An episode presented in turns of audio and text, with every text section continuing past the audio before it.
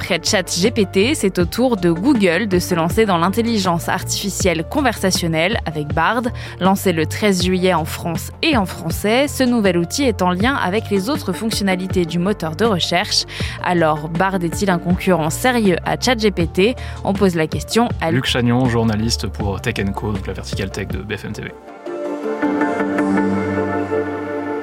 Alors déjà oui, il y a beaucoup de ressemblances, hein. c'est deux chatbots qui fonctionnent de la même manière, vous avez une barre de recherche, vous écrivez votre requête et ça vous génère du texte en principe adapté à la question que vous avez posée.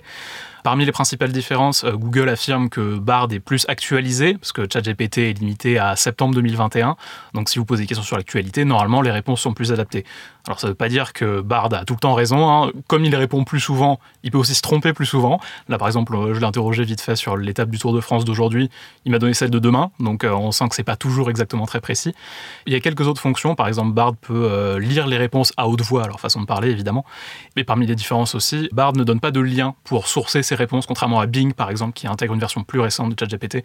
Donc si jamais on veut aller plus loin dans la réponse, ça limite un petit peu. Google a lancé Bard aux États-Unis il y a deux mois. Et qu'est-ce qui explique que son lancement en France et puis plus généralement euh, en Europe ait été plus long? Google explique que c'était euh, pour euh, prendre le temps de discuter avec euh, les régulateurs européens, parce qu'en fait, voilà, on se souvient que ChatGPT avait été retiré d'Italie pour des questions de données personnelles, donc pendant à peu près un mois. Donc ça, voilà, on comprend que Google ait voulu éviter cette mauvaise pub.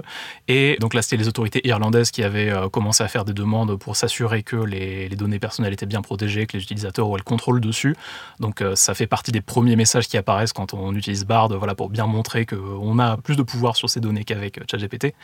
Comme l'UE va prochainement adopter tout un tas de mesures liées à l'intelligence artificielle, on comprend que Google ait voulu échanger avec eux pour s'assurer de bien être calé en avance sur les prochaines règles. On connaît principalement Google comme moteur de recherche. Est-ce que Bard, ça va devenir un peu la nouvelle façon de faire ses recherches sur Internet? C'est une question très compliquée, effectivement, qui inquiète beaucoup de sites, parce que euh, pour tous les sites qui se rémunèrent sur la publicité, par exemple, si on clique plus sur les liens, bah, les, sites sont plus rémunérés. Pareil pour Google, qui gagne une grosse partie de ses revenus sur les liens sponsorisés qui est en haut des fenêtres de recherche. Donc si on passe par Bard et qu'il n'y a plus de liens, ça, c'est aussi un gros manque à gagner pour Google. Donc voilà, c'est assez difficile à dire. Et d'un côté, les chatbots comme Bard, ça peut permettre de résumer beaucoup d'informations. Donc si on veut faire une recherche, ça peut être pratique. Mais d'un autre côté, ces chatbots, ils hallucinent, comme on dit, euh, encore très régulièrement. Ils inventent tout un tas de fausses informations. Enfin, ils génèrent du texte probable, mais qui n'est pas forcément vrai. Et donc, si on veut une recherche euh, précise, ça peut être assez dangereux, disons, de s'en remettre entièrement à eux. Et on n'est pas sûr de pouvoir régler ce problème dans le futur. Donc, euh, est-ce que ça va remplacer la recherche ou l'augmenter ou euh, pas du tout y participer?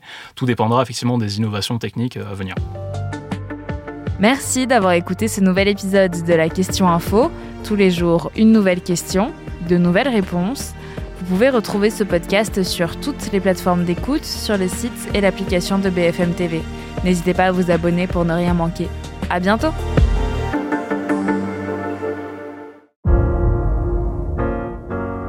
Vous avez aimé écouter la question info? Alors découvrez le titre à la une, le nouveau podcast quotidien de BFM TV.